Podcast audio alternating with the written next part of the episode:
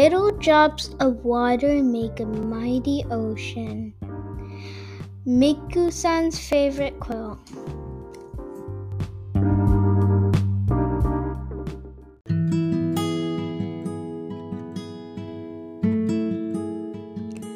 ナースターミナルプレゼンツナスタミラジオ皆さんこんにちは。フロリダで ICU の看護師をしているエミです。皆さんお元気ですか、えー、レディオマス。第6回になります、えー、今日はですねあの皆さん疲れてませんか？っていう話しようかなと思って。あの疲れますよね日々なんていうか、いろいろありますよね、人生っていう。私は今回は、あの、仕事をしてる時って、あの、アドレナリン出てるんだけど、ふとした時にすっごいどっと疲れて出るよねっていう、まあ、そういう、あの、話になるかなって思うんですが、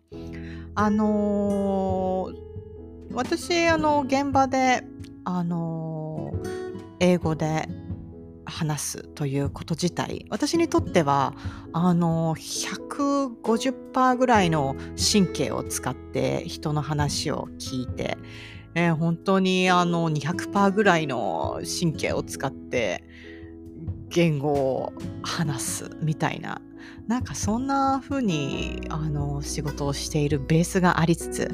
なおかつ目の前ですごく重症な患者さんがいるという ICU 患者を相手に働くという。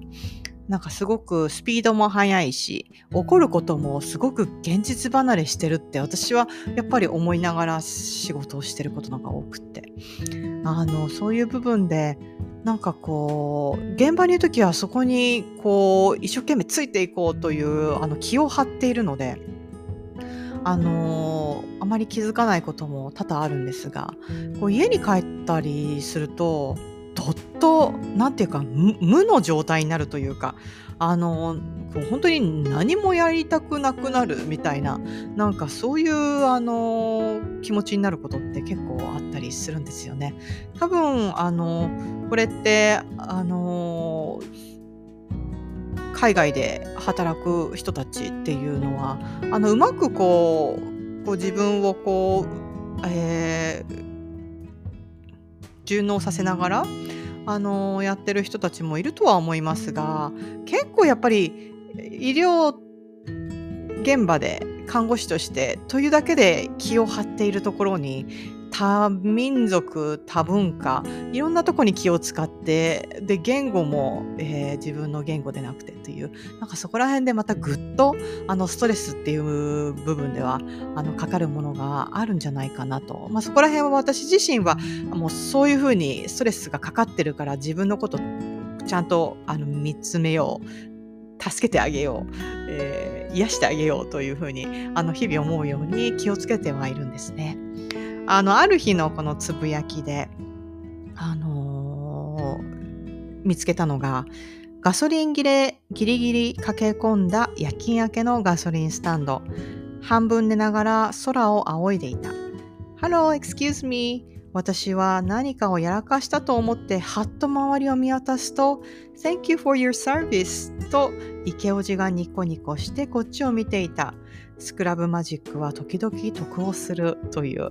あのー、こんなつぶやきを見つけたんですね。この状況のことすっごい鮮明に覚えてるんですけど、あの、このつぶやきをする前の日か同じ日か、あのー、には、えっ、ー、と、今日は床に落ちた脳みそのかけらを拾ったよな勤務。そして他の日には、えー絶賛専門中の患者さんに「お前はケミカルを俺に入れて殺人しようとしている」と指さされる「あのさ私は仕事をしてるだけだよ」な勤務っていう。なんか結構あの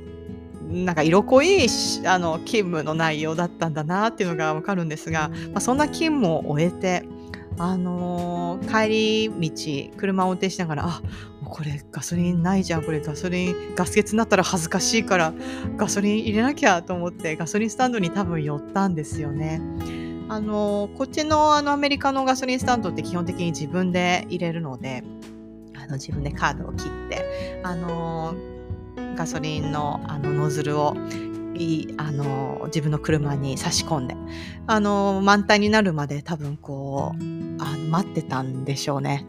なんですけどもう本当に何なんだったんだろうあの勤務って考える余裕もないぐらいもう多分精神的にも体的にも疲れてたんでしょうね。多分片手に持ちながらこうあの空をこう見上げながら目をつむっていたみたいなそんな状態だったと思うんですが、まあ、そんなところに、えー、私のあのその車に横付けしたのかたまたまこう通りかかる人だったのか、えー、車のこう窓をガーッと開けて「Excuse me」って言ってきたおじさんがいてアメリカでねそういうことされるとすごい身構えるんですよね。あのあなんかちょっと変な人来たと思って撃たれるかもしれないぐらいなそれぐらい警戒をするんですかえ何ですか？みたいな感じで 多分あの目をやったら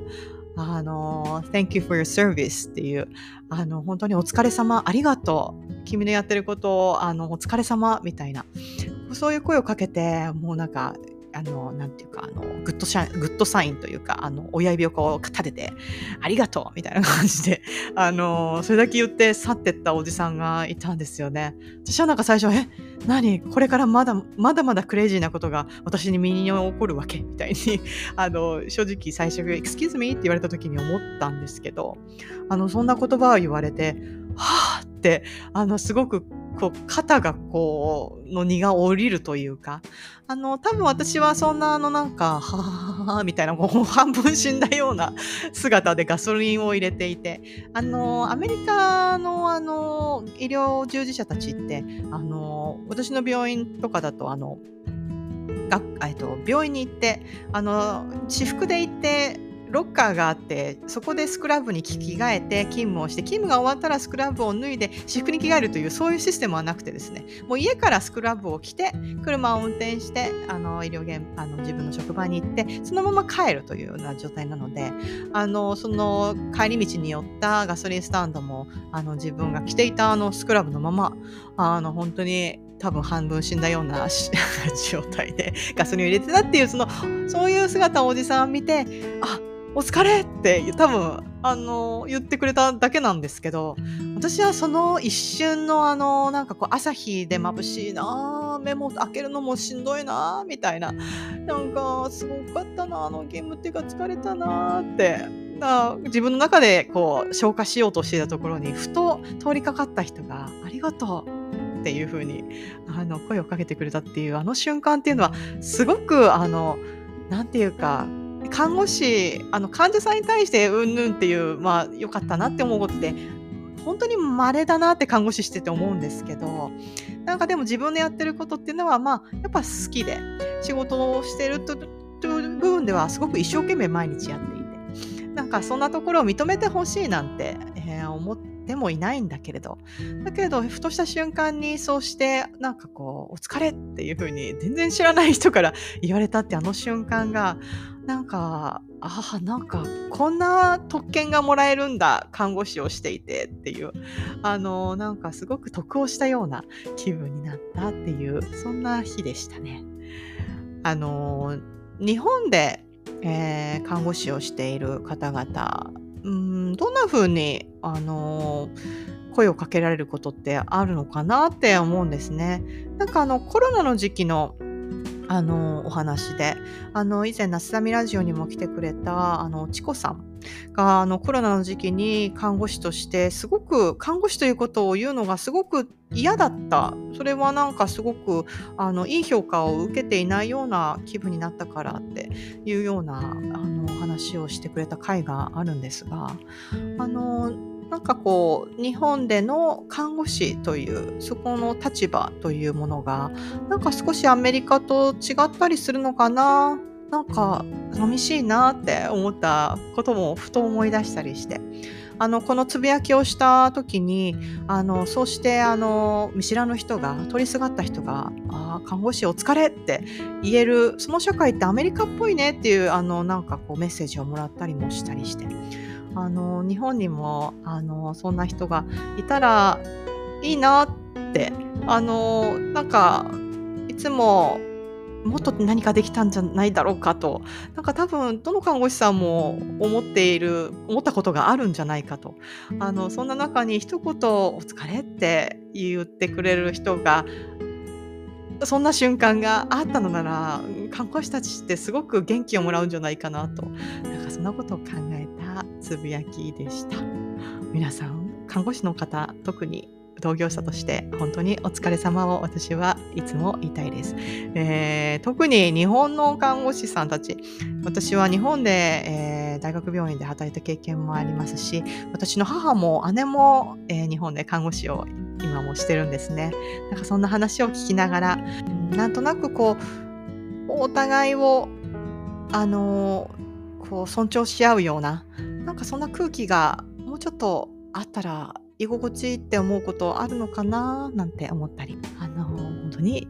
ただただお疲れ様ですと言ったらいいなというそんなお話でした。それでは今日はここまでになります。皆さん元気にお過ごしくださいね。Have a nice day. Bye.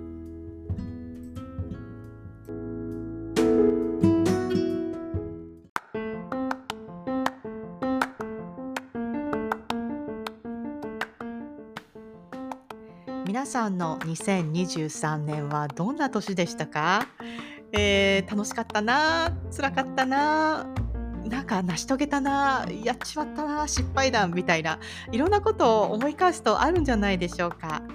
えー、なさみラジオ私のこの12月の、えー、レディオマス会ではですねぜひ皆さんの、えー、そんな2023年の、えー、出来事、えー、を募集したいなと思います。もしよろしければ皆さんの経験シェアしていただけませんか、えー、メッセージ、また音声録音していただいてもよろしいですので、Spotify の方でメッセージ、そして個人的にでも、えー、インスタを通じてでも、えー、ラジオの Gmail の方にでも、えー、いろんな形でメッセージいただけたら、えー、ラジオの方で紹介したいなと思いますので、もしよろしければえー、メッセージくださいね。待ってます。